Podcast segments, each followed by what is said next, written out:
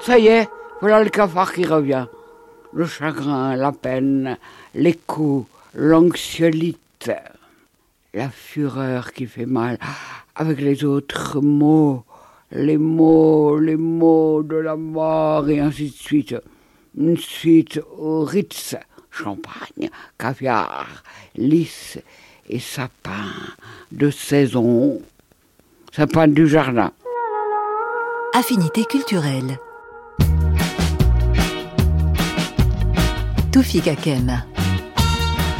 Vous l'avez tout de suite reconnue, n'est-ce pas? Brigitte Fontaine, chez elle, rue Saint-Louis-en-Lille, lisant un extrait de son livre Fatrasie que son éditeur, le Tripode, vient de sortir pour fêter les 84 ans de l'artiste iconique. Dans Fatrasie, Brigitte Fontaine raconte ce que le temps fait endurer à son corps. C'est un texte poignant, parfois un peu dur, il faut le dire, mais c'est toujours euh, poétique et souvent drôle. Bref, c'est du Brigitte Fontaine. La grande artiste à la silhouette fine est toujours là, avec encore des projets de livres et de disques, et ce n'est pas la douleur physique qui va l'arrêter. Et on peut dire la même chose de notre seconde invitée, Vera Belmont, productrice, réalisatrice, qui, à plus de 90 ans, continue à développer de nouveaux projets de films. Et puis enfin, Serge Rezvani, peintre, écrivain, auteur, compositeur de chansons qui vieillissent plutôt bien, comme on dit. Le tourbillon de la vie, j'ai la mémoire qui flanche. Serge Rezvani, 95 ans, fêtera le 14 juillet au Festival d'Avignon pour une soirée en hommage à ses chansons mythiques, soirée où il compte bien monter sur scène pour interpréter sa propre Marseillaise. Affinité culturelle.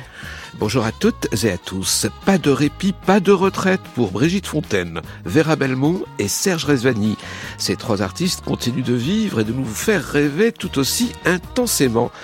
Mais comment vivent-ils avec les temps passés? Comment voient-ils le temps qui reste? Enfin, en fin d'émission, la dernière de la saison, on retrouvera les trois chroniqueurs d'affinité culturelle.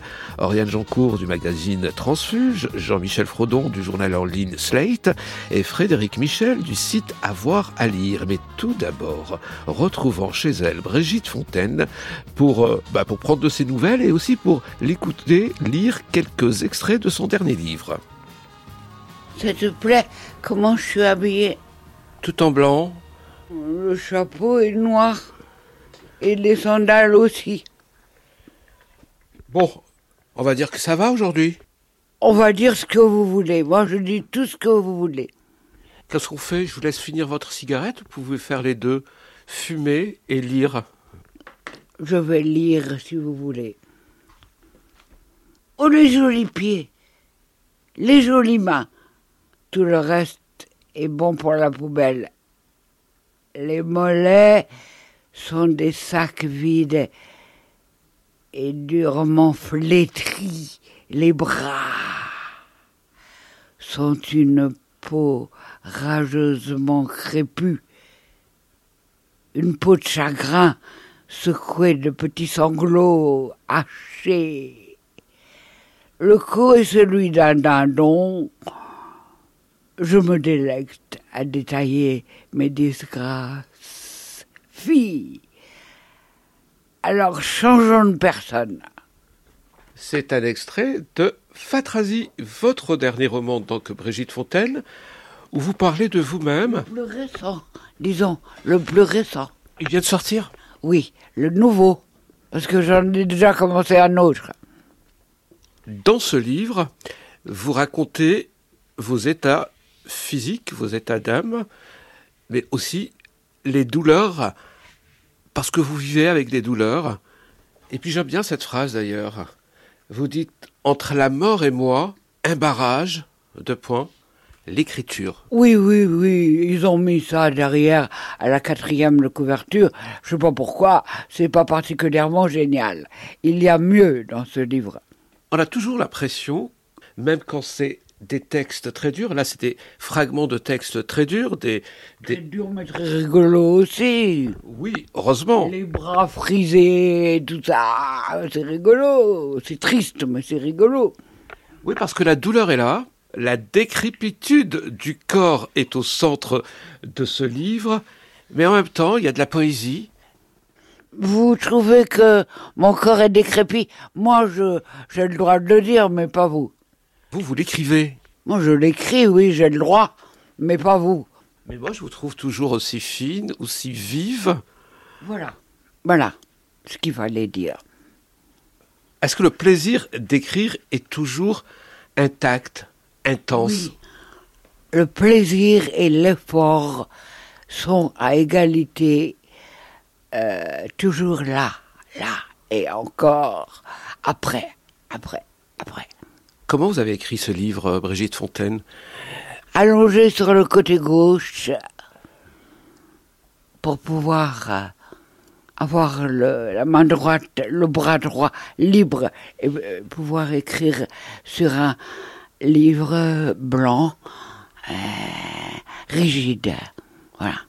Il y a des poèmes, il y a des, des fragments, il y a des courts textes. Il y a même une histoire qui s'invite dans ce, dans ce livre avec euh, deux personnages romanesques, Plutôt hurluberlu. Sabine et, et Mathéo. Oui, Sabine et Mathieu. Et je me suis posé la question, mais qui est cette Sabine? Qui est Elle cette... est enceinte à 11 ans. C'est juste ce qu'il faut. Et Mathéo Mathéo, ben, c'est lui qui a fait ça aussi. Ils ont fait ça ensemble. Et ces deux pré-adolescents qui s'aiment, qui vont donner naissance à un enfant pour qu'il soit trois enfants Trois frères et sœurs. C'est la fiction qui s'invite dans votre journal de bord. Oui, oui, journal de bord, si vous voulez. Non, c'est ce qui me passe par la tête. Et alors, euh, ou ce qui me passe sous les yeux. Les yeux. On est beaucoup dans l'autoportrait quand même, Brigitte Fontaine. Non, non, j'aime pas les mots comme ça. Auto, baba, autodérision, autobiographie. J'aime pas ces mots-là. Bah Alors je vais changer la formule. Vous parlez beaucoup de vous et de ce que vous endurez dans ce livre. Si vous voulez, si vous voulez, je parle de moi. Alors c'est honteux, je le dis d'ailleurs. Euh, le moi est haïssable. Ouais, ouais, ouais. Donc ce livre est haïssable. Surtout, ne l'achetez pas. Le squelette tordu qui compose ma personne fit pitié par son élégance suppliciée. Le peu de chair qui reste est toute froissée. De quoi se moquer, quoi. Oui, oui. D'accord. Oui, oui. On m'a dit, c'est Ariski Belkacem, m'a dit que vous avez un, nou- un nouveau téléphone, appareil, et que vous savez pas. Abominable. Je ne sais pas m'en servir. Est-ce que vous voulez que je vous aide? Non. Parce que pour vous, le téléphone Brigitte Fontaine ne sert qu'à appeler des amis, leur envoyer des messages, recevoir des messages. Des messages, je ne sais pas envoyer des textos. C'est-à-dire comme vous appelez des SMS. Vous ne savez même pas ce que ça veut dire, SMS, mais vous l'employez quand même. Ha ha Permettez-moi de rire et de me moquer de vous. Alors vous qui savez tout, Brigitte Fontaine, Oui, je sais. Short Message System. waouh, bravo. Je n'emploie pas ce mot. vous préférez quoi? Texto, tant que grande défenseuse de la langue française je défends, oui, les armes à la main. Je suis en train de rechercher sur un moteur de recherche que veut dire le titre de votre livre? Fatrasie. Alors, Fatrasie, Fatrasie, Fatrasie. Une phatrasie, c'est une espèce de sac, de petit sac de soirée, euh, grand comme euh, tous les univers, où il y a un peu tous les temps et tous les univers. Il y a des grands poèmes en prose, il y a des petits poèmes en vers, il y a des histoires qui euh, coulent et qui reviennent à la surface, et qui recoulent et qui reviennent. Je sais, je ne devrais pas fumer. Vous entendez certainement que ma voix est horrible. Comment résumer ce livre, euh, Brigitte Fontaine? En, un chaos, des vaguelettes, des frisettes, des bigoudis euh, dans le désordre euh, sur toute la terre, euh, des bigoudis pour friser l'herbe par exemple, ou bien euh, des mottes de velours euh, qui sont les dos des tigres euh, dorés et adorés. C'est mon prochain livre sera sur un tigre. Voilà, j'ai commencé, je continue. Comment vous imaginez un livre? Vous avez le début, la fin? Oh, jamais, jamais, jamais. Je fais ce qui se présente, qui se présente poliment. Et pourquoi ces dernières années, vous n'arrêtez pas d'écrire des, des livres? C'est juste pour reculer au maximum le retour en studio?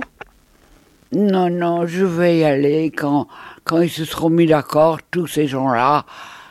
Bon, parce que, bon, bref. Hum, non, non, euh, je vais le faire, le prochain disque. Mais euh, je ne peux plus, euh, car je fume trop. Donc, euh, je ne peux plus, euh, pour l'instant en tout cas, jouer sur scène. Donc, il n'y a plus que l'écriture. Et peut-être parfois l'enregistrement de disques, de. Si vous parlez beaucoup de souffrance dans ce livre, jamais l'écriture a été pour vous une épreuve douloureuse. Non, c'est un plaisir, mais un effort qui n'est pas douloureux. C'est un plaisir. Et en quoi consiste cet effort à chercher le mot juste? Oui, à chercher à trouver, à se plaire. Alors Dieu m'est témoin que jamais, jamais, jamais je n'ai employé un dictionnaire de rimes, car ce serait gâcher tout le plaisir. Brigitte Fontaine, quand vous écrivez, vous êtes dans un état particulier ou vous continuez à être ce que vous êtes tout le temps? Je continue euh, à être ce que je suis et quand même je suis un peu dans un état de d'excitation. Nir, Est-ce que vous vivez avec les souvenirs, ou du moins est-ce que les souvenirs s'invitent dans votre présent, Brigitte Fontaine? Oui, oui, il s'invite, oui. Je voudrais redevenir euh, une petite fille de 4 ans, ou 5 ans, ou 8 ans. Comment ils s'invitent? Ce sont des flashs ce sont... Oui, oui, des petits flashs, des petites flammes qui sortent du frigo, par exemple. C'est n'importe quoi ce que vous venez de dire. N'importe quoi, absolument n'importe quoi. C'est parce que j'ai en face de moi un frigo. Est-ce qu'on peut vous poser des questions du genre est-ce qu'il y a une partie de votre vie, une époque de votre vie où vous avez été plus heureuse, que vous aimez, que vous affectionnez, que vous chérissez? Est-ce que vous avez de la nostalgie, Brigitte Fontaine? Je n'ai aucune nostalgie sauf de mon enfance. Pourquoi? Elle était comment votre enfance, Brigitte Fontaine? Et elle était bien, hum, simplement. La campagne, la liberté de sauter partout euh, et d'aller dans les rivières, se faire manger par les sangsues. Hum, Des trucs comme ça, quoi. Mais parlons d'autre chose. Mais parlons d'autre chose.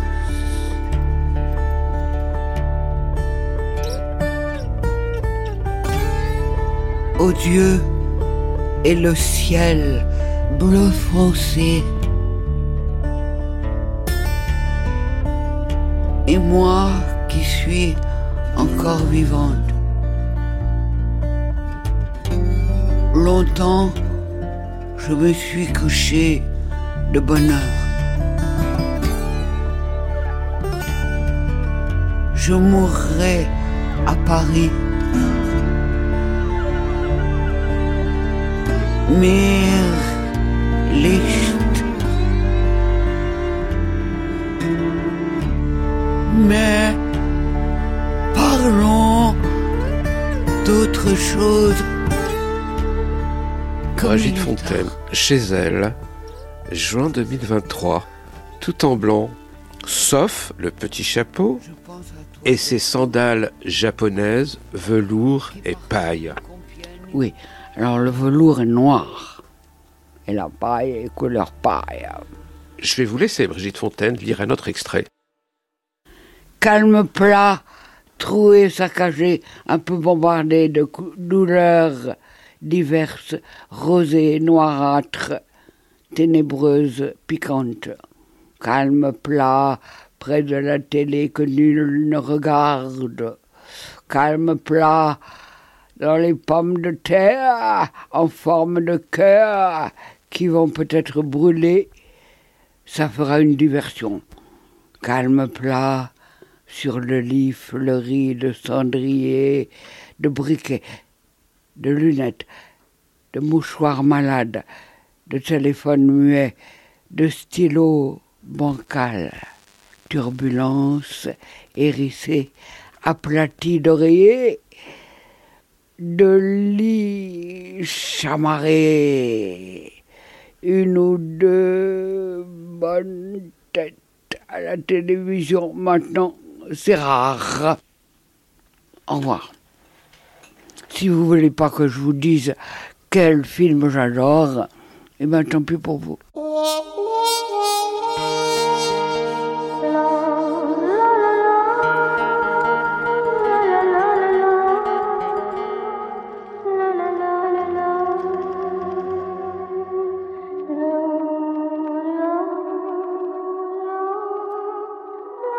Les films de ma vie. Brigitte Fontaine. Alors on commence par l'enfance, évidemment, évidemment, mon héros, mon héros, Charlot, Charlot.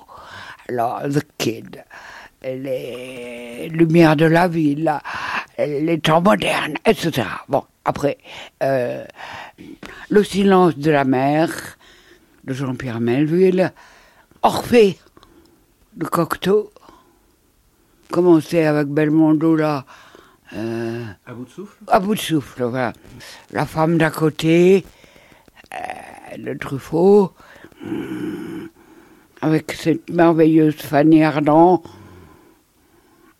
d'après un livre que je ne sais pas, je ne connais pas ce que c'est. Hmm, mais évidemment, euh, Le silence de la mer, c'est également d'après un livre qui s'appelle comme ça, et qui est de Vercors. Et puis il y a euh, Charme discret de la bourgeoisie euh, de Buñuel, et également euh, La Voie lactée de Buñuel aussi, que j'adore. et puis récemment, plus récemment en tout cas, Carole, je ne sais pas de qui, Todd Haynes. Mais en tout cas, avec la merveilleuse euh, Kate Blanchett. Et puis euh, un truc assez récent également euh, qui est Elvis et Nixon de Liza Johnson. C'est très drôle, très formidable. Voilà. Moi, je me souviens que très longtemps, vous adoriez In the Mood for Love. Oui, j'adore In the Mood for Love de. Wong Oh, voilà, Wong Et puis, j'adore également euh, Le Parrain, Le Parrain numéro 1. Le Parrain, Le Parrain, Le Parrain. Pas le 2, pas le 3 Numéro 1. Au revoir. Je vous embrasse. Je me suis trouvée là,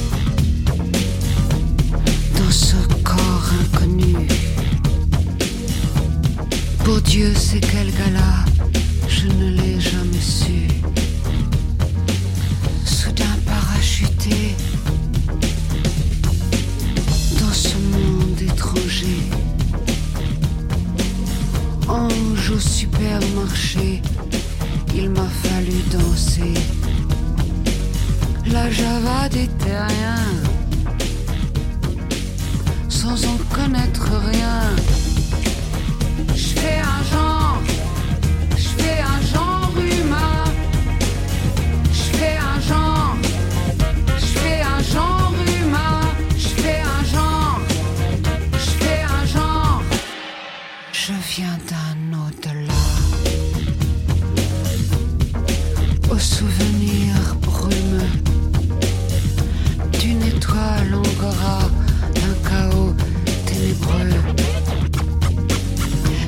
L'œil vert du feu,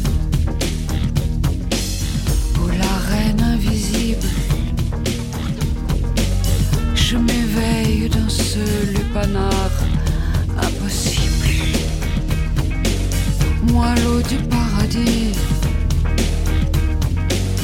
l'ocre des galaxies. Je fais un genre,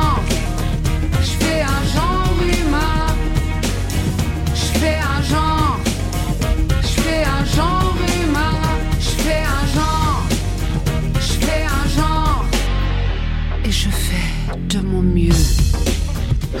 C'est macarons.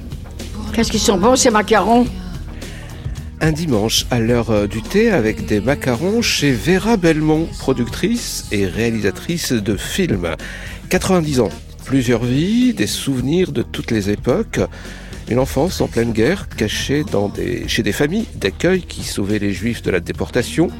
Une jeunesse communiste, le désenchantement, les rêves de mai 68, la nouvelle vague qui va tout changer. Vera Belmont, productrice, petite de taille, grande gueule, une femme qui se bat dans un monde d'hommes. Quel regard porte-t-elle aujourd'hui sur le milieu du cinéma français d'avant le mouvement MeToo?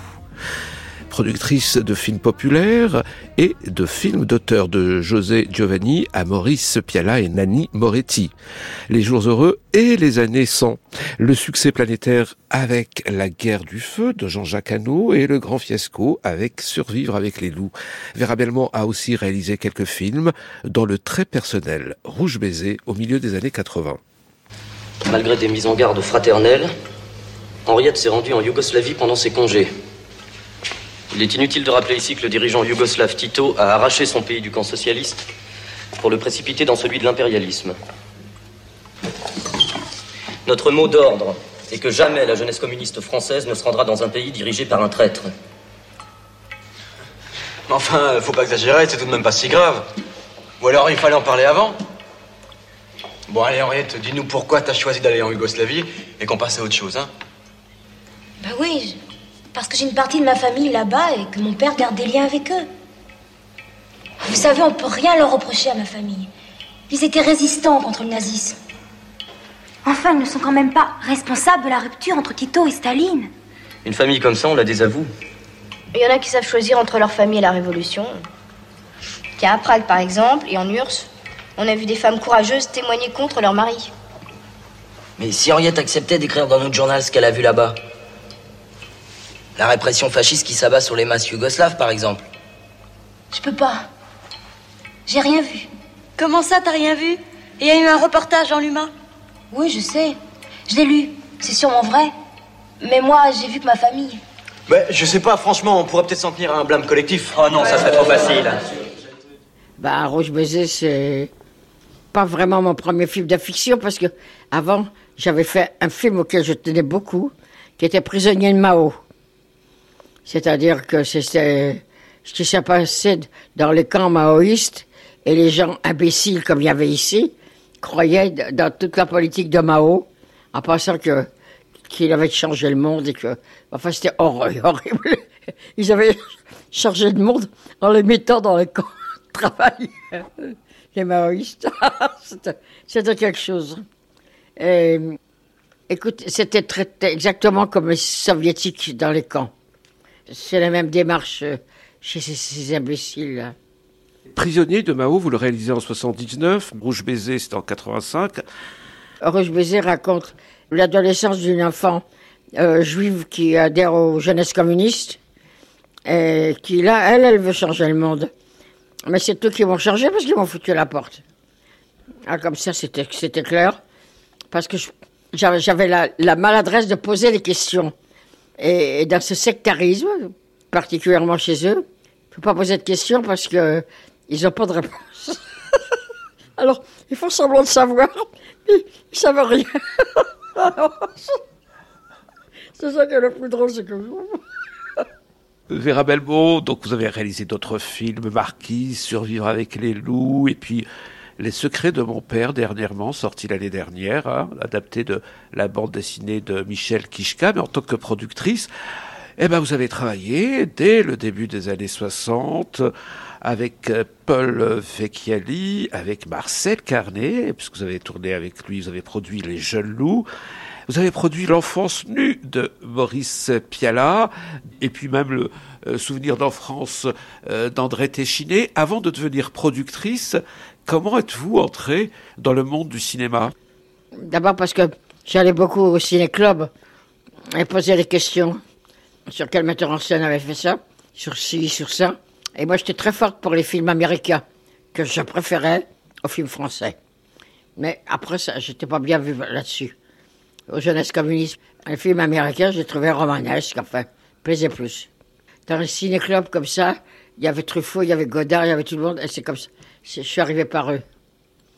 Surtout par euh, Truffaut. J'ai encore des lettres de François, je, je crois.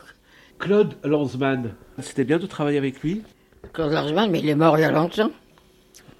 Ah ouais, moi j'ai travaillé avec lui, oui, j'ai fait. J'ai fait Pourquoi Israël? Et, À part qu'il est loin d'être stupide, bien sûr, il n'est pas bête. Mais d'une telle prétention que ça finit par le rendre bête. Mais enfin, je l'aimais bien quand même. J'ai travaillé plus d'un an avec, avec lui. Il est tellement décourageant euh, que je, je- finalement, pas fait la Shoah avec lui. Tu vois, je n'ai pas voulu. Pourtant, c'était bien sa Shoah. Ça voulait dire quelque chose, quoi. J'ai- J'aimais bien quand même un peu Claude. euh. Mais en même temps, bizarrement, il était un peu méprisant pour les gens, ce qu'il appelait le peuple. Quand, quand il serrait la main de mon père, il disait Ah, ça, c'est des vraies mains de prolétaires. Évidemment, mon père était ébéniste. Alors, tout- tout- tout- tous ses mains étaient euh, écorchées, et- et- dures comme du bois, comme, comme son travail. Mon père travaillait avec ses mains. Il faisait des beaux meubles, ébéniste. Il faisait des beaux meubles, même pour euh, Gilbert Bécaud. Il disait, il est drôle, cet artiste, il ne veut jamais me payer. J'ai dit, c'est ça, sa fonction. Le Godard, j'ai jamais revu. Comme il était tout le temps en bagarre avec Truffaut, je prenais toujours position pour Truffaut, puisque j'aimais vraiment François.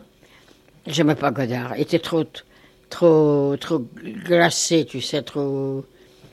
Il m'a des bêtes, hein. Oh là là, Sa Majesté. En 68, il l'appelait le plus con des Suisses. Le, le plus con des prolétaires suisses. Je me rappelle de ça. Vous avez été aussi comédienne dans votre vie dès les années 50. Vous avez joué au, au cinéma, euh, dans quelques films, et surtout vous avez été comédienne au théâtre en 1956.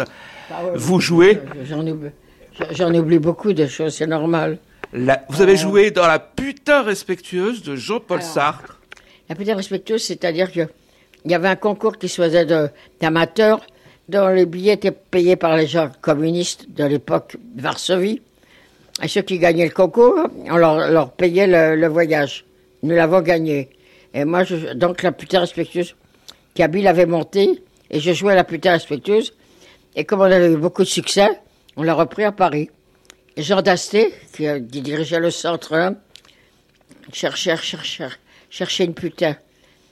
Alors, euh, on lui avait dit, il y a, une petite qui fait du théâtre amateur là-bas, du côté de blablabla. Alors, euh, il dit, je peux assister à une répétition. Il est venu d'Asté, et il a coupé la répétition, puis il a dit, à Gabi s'est tourné, il dit, ça vous dérange pas que je vous l'emprunte, parce que je ne trouverai jamais une meilleure putain qu'elle. Parce que, j'ai dit, pourquoi vous dites ça? Ça, ça me vexe. Il dit, parce que parce que vous avez un vrai côté populaire et, les putains, c'est pas des caricatures, c'est des gens, voilà, comme ils sont. Alors, j'étais prise, et j'ai joué la putain chez lui. Après, j'ai joué chez lui les frères Karamazov. Encore la putain, c'était Goshenka. Mais, je- mais ça me plaisait pas. Je m'en- je m'ennuyais beaucoup. Une fois que j'étais sur scène, au bout de cinq minutes, je me disais, mais quand est-ce qu'on va finir? Qu'est-ce qu'on qu'est-ce qu'on s'emmerde à répéter toujours la même chose? Vous avez été donc réalisatrice à une époque où il n'y avait pas beaucoup de réalisatrices, productrice à une époque où il y avait très très très très peu de femmes productrices. Vera Belmont, Est-ce que vous qui avez traversé les années 60, 70, 80, 90, jusqu'à aujourd'hui, dans le cinéma français en faisant à peu près tout, est-ce que vous avez été victime de misogynie? La misogynie dans le cinéma. En tant que femme, on va être honnête. Tu avais des avantages et des inconvénients. Tu avais des avantages parce que quand tu allais voir les banquiers, les trucs, tu faisais un peu de minaudage, un peu de ceci, cela. Tu profitais de ta situation de, de jeu courte. Ça, c'est vrai. Mm, Mais en même temps, quand il fallait tenir euh, une grosse boîte ou quelque chose, on, te demandait quelque chose d'important, c'est pas, pas à moi qu'on demandait, c'est aux hommes. Les Américains, à ce niveau-là, étaient moins sectaires que les Français. Ils pouvaient mettre une place euh, à la direction d'un studio, quelque chose. Ah oui, je l'ai vu faire. Ici, hein.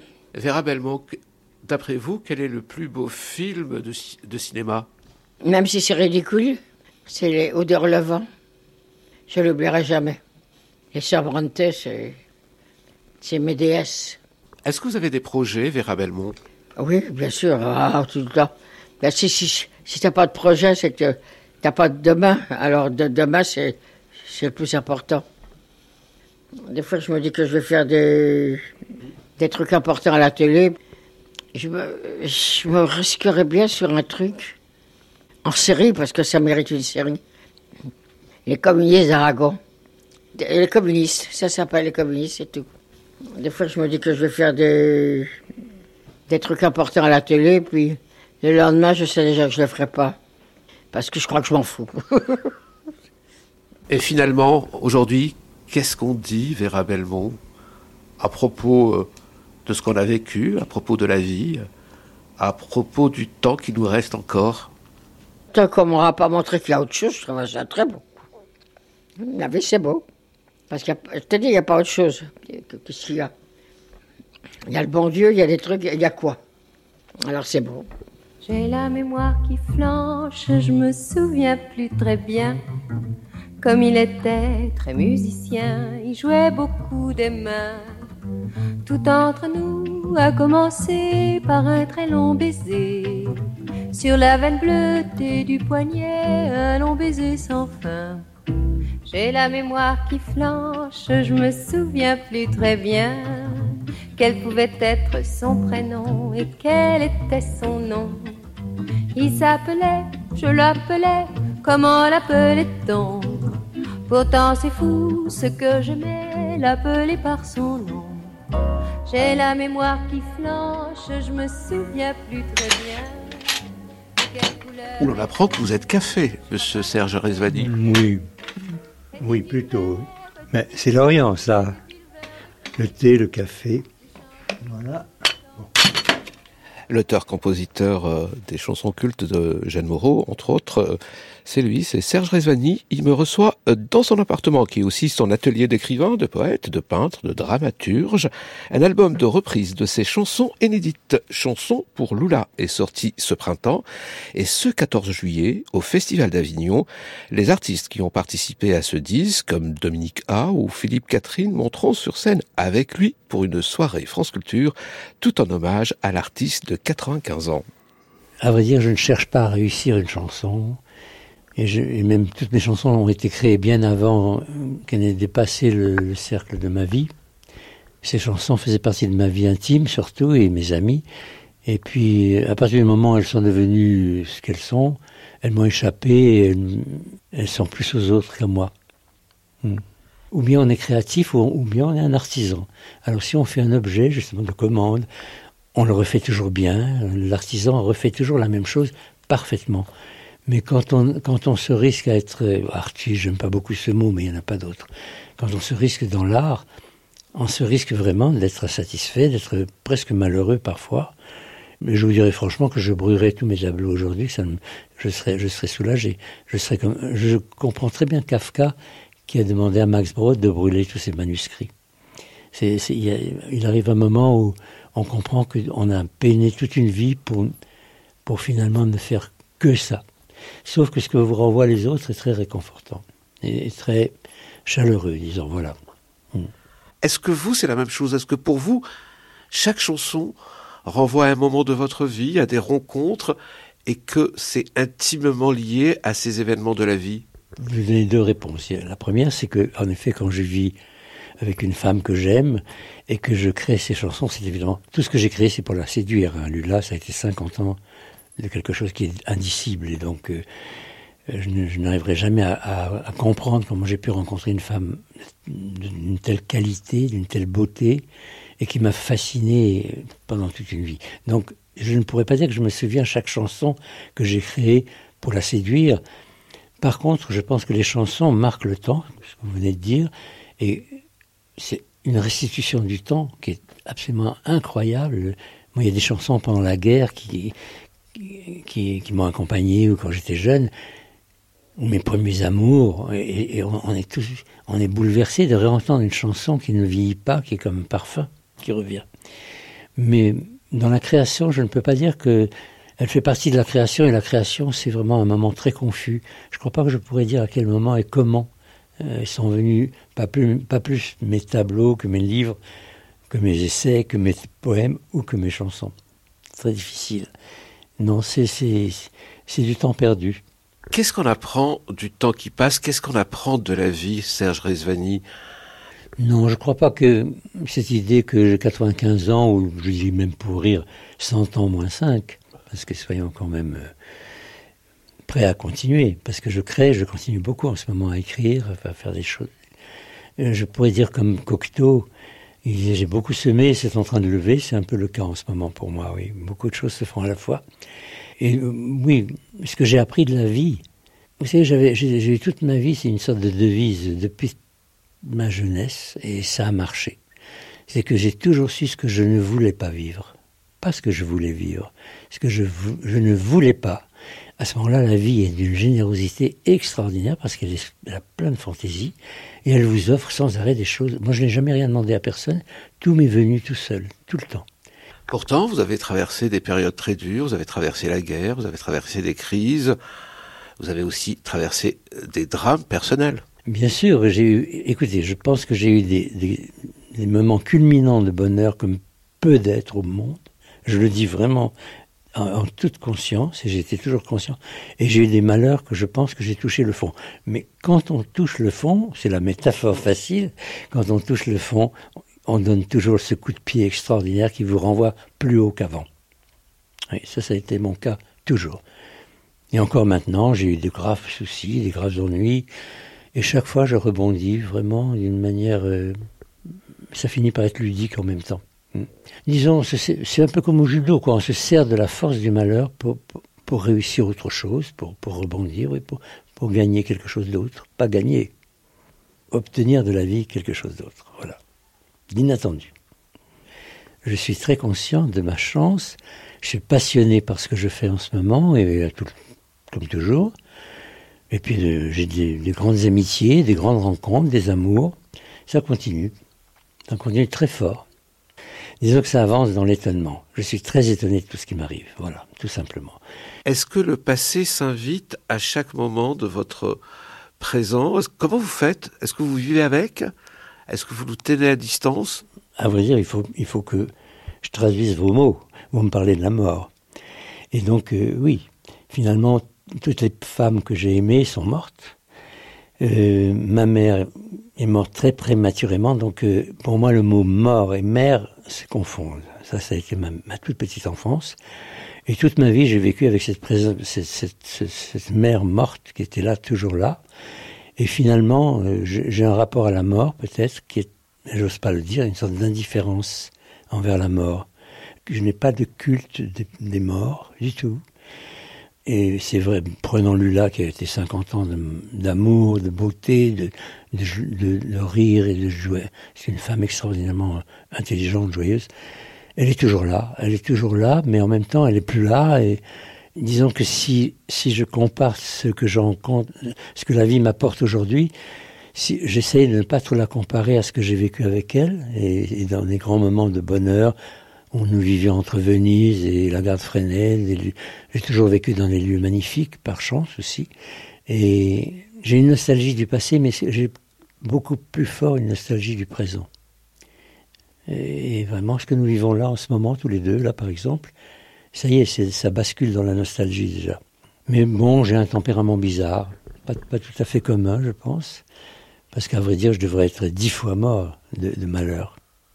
Je ne peux pas être heureux par moi-même, donc j'ai toujours eu des femmes dans ma vie, et ces femmes, elles me permettent. Je ne peux pas être, oui, euh, comme je vous l'ai dit, heureux par moi-même. Je ne peux être heureux que par le bonheur que je peux donner à une femme, et, c'est cette lumière qu'elle me renvoie de son bonheur qui me rend heureux. Voilà. C'est un peu laborieux, mais bon, c'est dit.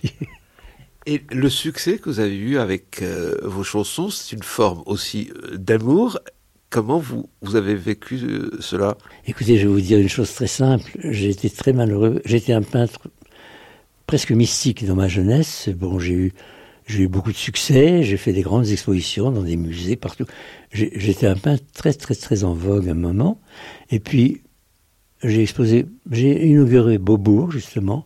Et après ça, j'ai compris que c'était pas la peine que je continue parce que la marchandisation de l'art, je dis pas de la peinture, de l'art. Et puis ensuite, tout le théâtre, euh, souvent bête, souvent stupide, souvent cynique, qui se passe autour de l'art, avec les pays du Golfe, avec la Chine, avec le fric, euh, a fait que je me suis complètement détourné. Je ne pouvais plus être le marchand de, mes créations. Donc j'ai arrêté.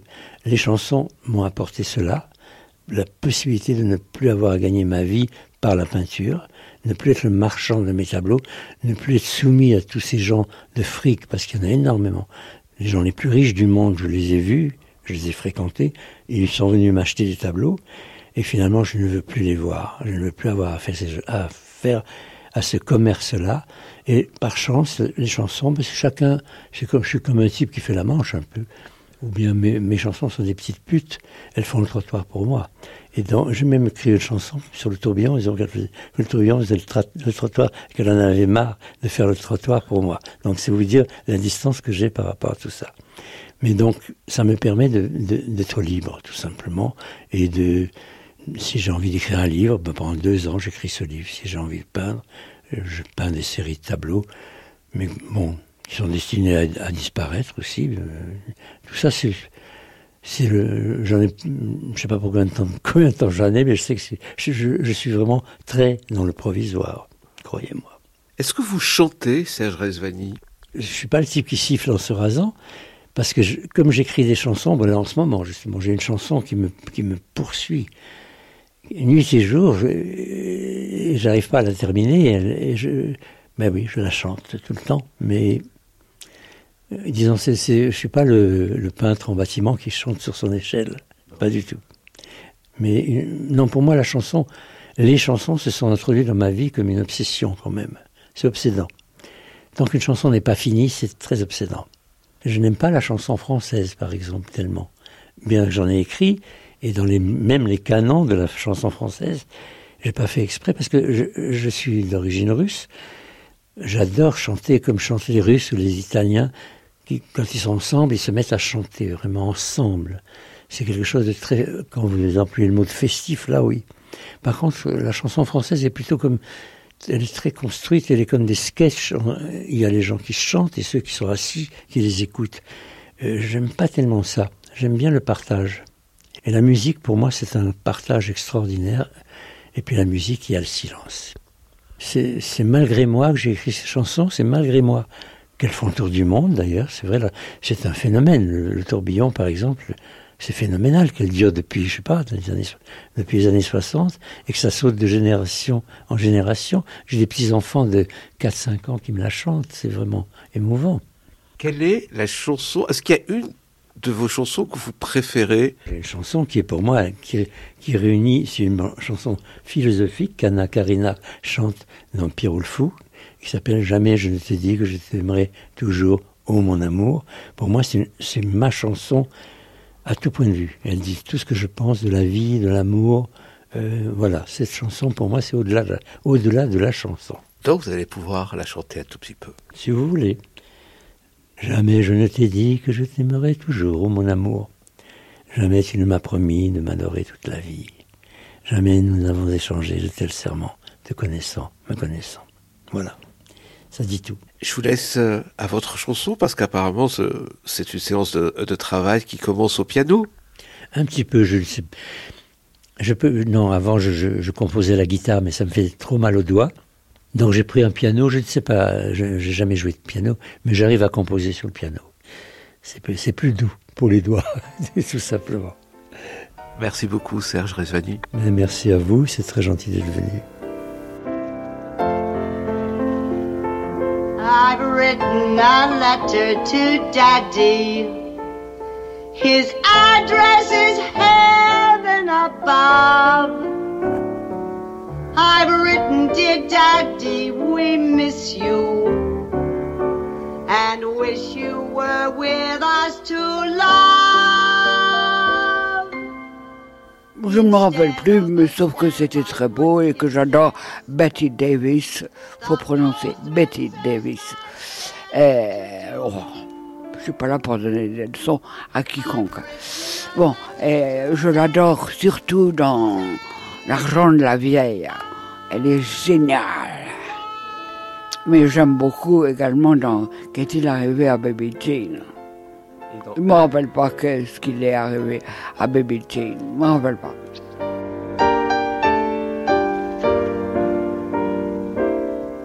Mais alors, qui se souvient de ce qui est arrivé à Baby Jane Jean-Michel Frodon, euh, Oriane Jancourt, Frédéric Michel? Je suis ravi de vous retrouver, cher chroniqueur. Sans doute vous, euh, Jean-Michel Frodon, vous savez qu'il y a une grande rétrospective Bette Davis cet été au Festival de La Rochelle qui commence aujourd'hui avec euh, même un nouveau livre consacré à cette grande star du cinéma américain, écrit par Anne Capucine Blott, Bette Davis, fatiguée d'être moi, c'est chez Capricci. Est-ce qu'on peut dire que c'est la première femme à vieillir avec nous au cinéma, dans le cinéma américain, avoir imposé aussi son corps vieillissant?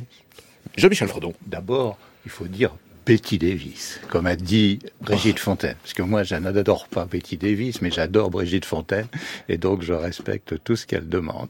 Non, on peut dire que Liliane Guiche euh, ou Gloria Swanson euh, avaient euh, aussi ou déjà été en situation. C'est très juste de se poser cette question-là, c'est-à-dire euh, les femmes qui ont les premières brisé ce mur extraordinairement violent euh, qui, euh, interdisait aux femmes de vieillir à l'é- à l'écran.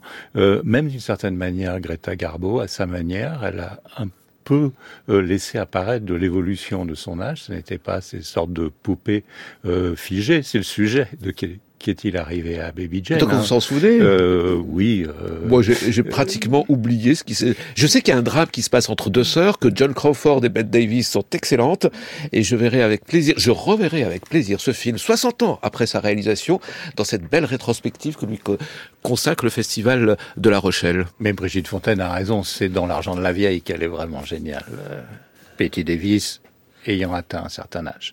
Alors, puisqu'on parle des longues carrières au cinéma, je vais reprendre votre liste, Jean-Michel Frodon. hein. Vous avez dressé une liste des réalisateurs qui ont dépassé les 80 ballets et qui continuent à faire des films. Fred Wiseman, 93 ans, Clint Eastwood, 92, Alain Cavalier, 91, Polanski, 89, Woody Allen, 87, Ken Loach, 86, Kolimowski, 84, Verhoeven, 84, Coppola, 84, Bellocchio, 83, Suleiman Sissé, 83, De Palma, 82, Miyazaki, 82 et Scorsese, 81. Bien, cette liste, elle ne dit pas du tout la même chose selon les personnalités. C'est pour ça qu'elle est intéressante au-delà de cette euh, grande longévité, hein, parce que non seulement ces messieurs, ce ne sont que des messieurs, sont âgés, euh, mais ils tournent depuis très longtemps. Ils ont d'immenses carrières euh, derrière eux, mais avec euh, des parcours très différents. Parmi eux, j'ai mis Souleymane Cissé parce que le Festival de Cannes lui a rendu hommage en lui donnant le carrosse d'or, mais en fait, Cissé n'a pas tourné depuis 2015 et ne tournera plus,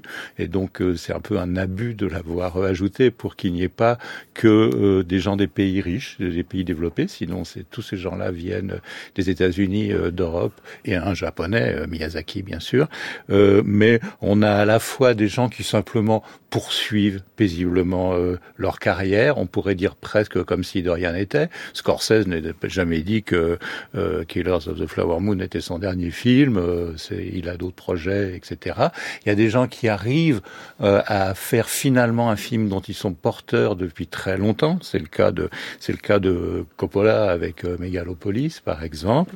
Euh, Alain Alain Cavalier dont on a vu euh, euh, récemment qui est sorti en salle ce film magnifique qui s'appelle L'amitié qui est encore visible et puis euh, ok un festival en Normandie rend un hommage avec une une, une, une intégrale à un film festival qui s'appelle Les Filmeurs à Conteville, dans l'heure, et où Alain Cavalier est présent peut-être pour sa dernière apparition publique, c'est ce qu'il annonce en tout cas, mais il fait encore un film derrière, il n'arrête pas de faire du cinéma pour, pour autant. Euh, Fred Wiseman, qui n'a jamais arrêté et qui est euh, doublement présent puisqu'il est à Avignon, où la l'adaptation théâtrale euh, de son film Welfare est portée à la scène par Julie Doliquet euh, sur la dans la grande cour d'honneur du, du Palais d'Avignon. Et en même temps il y a la ressortie de Welfare euh, le film euh, en salle. Et il a réalisé un film que nous attendons sur un grand restaurant euh, français. Donc il, il continue à, à, travailler, il n'a pas l'air de, de, vouloir euh, s'arrêter. Beaucoup, beaucoup de ces gens-là, on attend leur prochain, leur prochain film. Euh, c'est vrai de Woody Allen, c'est vrai de Verhoeven, c'est vrai de Brian De Palma. Et même de Polanski. Et de Polanski. Euh, et donc il y a une, une activité dans, dans certains cas qui est un peu le point d'orgue euh, d'une longue histoire, et pour d'autres qui est euh, bah, tant que ça va, et tant que j'ai des idées, tant que j'ai envie, et tant que des gens ouais. me financent, hein, puisque mm -hmm. c'est plus compliqué quand même aussi pour les producteurs. Alors, on peut s'appuyer sur le nom, la notoriété. On n'a mentionné que des très grands noms de l'histoire du cinéma. Ici, euh, ça aide pour trouver des, des partenaires et des soutiens. Et, et, la longévité aide plus qu'avant, je, je, crois. Personne ne refera, je pense, ce qu'a fait Manuel de Oliveira, qui réalise encore à 103 ans euh, des, des, des, nouveaux films et des films sublimes. Euh, mais il y a aujourd'hui un intérêt pour le patrimoine cinématographique, et disons-le un marché pour le patrimoine cinématographique, qui fait que les grands noms euh, prestigieux, ce sont le cas de tous ces messieurs, euh, Skolimowski n'est pas comme De Palma, mais, mais mmh, néanmoins à l'arrivée, ça, ça, veut dire quelque chose pour suffisamment de gens pour qu'on dise il va y avoir de l'intérêt, des échos qui, qui, qui vont permettre de faire vivre ces projets. Alors, le grand film attendu cet été, d'après vous, euh, Jean-Michel Frodon, et je partage votre avis, c'est bien sûr le biopic qu'a réalisé Christopher Nolan autour du père de la bombe atomique. Oppenheimer, c'est le nom du monsieur et c'est le nom du film.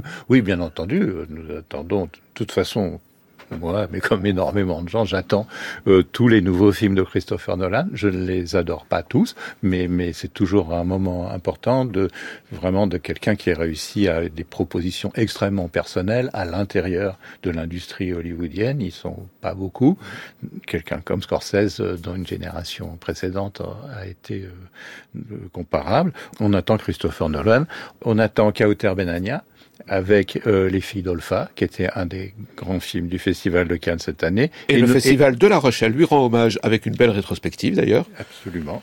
Et on attend Nouri Chelan avec Les herbes sèches. Euh, et donc on a des, des, grandes variétés au cours de ce mois de juillet, euh, de belles propositions de cinéma assurées pour Benania et euh, pour Chelan et à confirmer dès qu'on pourra voir Oppenheimer.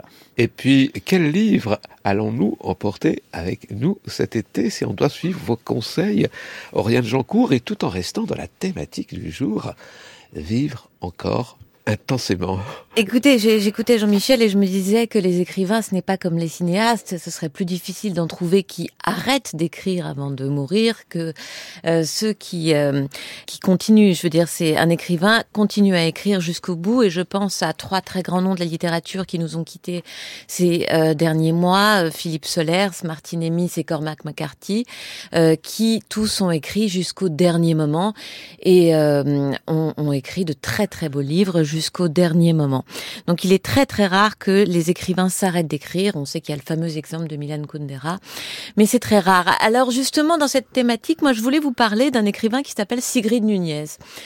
C'est, à mon sens, un des très grands noms de la littérature américaine aujourd'hui. Euh, elle a euh, 74 ou 75 ans. Et elle a connu Encore une- jeune, donc. Elle a, oui, c'est vrai qu'à notre aune aujourd'hui, c'est une enfant. Mais elle a quand même eu euh, le National Book Award qu'en 2018, donc c'est intéressant aussi dans notre discussion d'aujourd'hui. C'est quelqu'un qui a eu une reconnaissance tardive, et c'est souvent le cas aussi de, de gens qui sont très connus euh, 80-90 ans. C'est aussi qu'on les a découverts assez tard. Euh, Sigrid Nunez, elle a donc eu le National Book Award pour L'Ami, qui était un livre sur le vieillissement. L'Ami, c'est un grand écrivain new-yorkais. On peut reconnaître Philippe Wass, on peut en reconnaître d'autres, qui a appartenu à la grande époque de la littérature américaine, des Updike, des années 70-80, et qui se retrouve au début du 21e siècle un peu démuni. Démuni par la société telle qu'elle va, démuni par la société dans ses changements. Je n'ai pas besoin de vous dire la société américaine, le féminisme, le, le, le wokisme, comme, comme on dit. Euh, démuni aussi parce qu'il n'a plus euh, l'énergie et l'ampleur de ses 40 ans. Et donc l'amie, cette figure euh, qu'elle euh, écrit avec beaucoup d'empathie, avec beaucoup de tendresse, avec beaucoup d'admiration, eh bien va finir par se suicider. Et donc c'est un très très beau roman. Aujourd'hui, elle publie euh, un livre qui n'est pas très loin euh, du sujet, qui s'appelle Quel est donc ton tourment? Chez Stock. chez Touche les deux aux éditions Stock. Et là, c'est l'histoire d'une femme, c'est l'histoire de la mort d'une femme, une intellectuelle aussi. Sigrid Nunez appartient à ce petit monde intellectuel new-yorkais. euh, Et donc, elle, elle parle beaucoup de, de, de gens intellectuels. Et donc, euh, une intellectuelle qui, qui va mourir, elle n'est pas si vieille, mais euh, elle est atteinte d'un cancer et elle décide de procéder à une euthanasie. Et euh, à un euthanasie. Et donc, elle va demander à une amie, qui est donc la narratrice, de l'accompagner pendant les dernières semaines. Et quel est donc ton tourment? C'est un titre euh, emprunté à Simone Veil, à une euh, citation magnifique de Simone Veil que je vais vous lire, qui est la plénitude de l'amour du prochain, c'est sim- c'est simplement d'être capable de lui demander quel est donc ton tourment. Et donc c'est un livre sur la mort, c'est un livre sur la fin de la vie, mais c'est aussi un livre sur la possible empathie jusqu'au bout. Quel est donc ton tourment de Sigrid Nunez C'est chez Stock et on termine par une bande dessinée, Les temps retrouvés. Bonjour Frédéric Michel. Bonjour Toufik. Alors, cette bande dessinée, on, on reste toujours avec, avec ce thème, le grand âge. Alors le grand âge, c'est un exercice assez difficile pour moi parce qu'il y a plein plein de bandes dessinées qui traitent de la vieillesse, même du quatrième âge, à la fois drôle, dramatique et nostalgique. Mais pour une fois, j'ai choisi une romance. Donc les temps retrouvés de Kei Fuji et Kokoro Hirai chez Kiun. Donc manga Un manga, oui.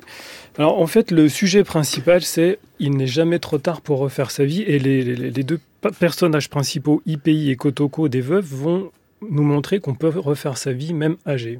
Donc on suit pendant plusieurs pages, c'est une série en deux tomes, leurs aventures assez rocambolesques parfois, parce qu'ils sont rejetés par une partie de leur famille et surtout par leurs enfants, parce que ça se fait pas de se remarier à cet âge-là, on pense encore à sa femme, et finalement il y aura une forme de happy end où ils vont racheter une ancienne maison, qu'ils vont reconstruire ensemble et ils vont vivre euh, leur fin de vie euh, sous les meilleurs auspices. Vous rappelez le titre de cette bande dessinée, Les temps retrouvés, c'est ça? C'est ça de Kei Fuji et de Kokoro Hirai. Et c'est chez Kiun. Merci beaucoup Frédéric Michel, merci Oriane Jancourt et merci Jean-Michel Frodon. Bel été à vous.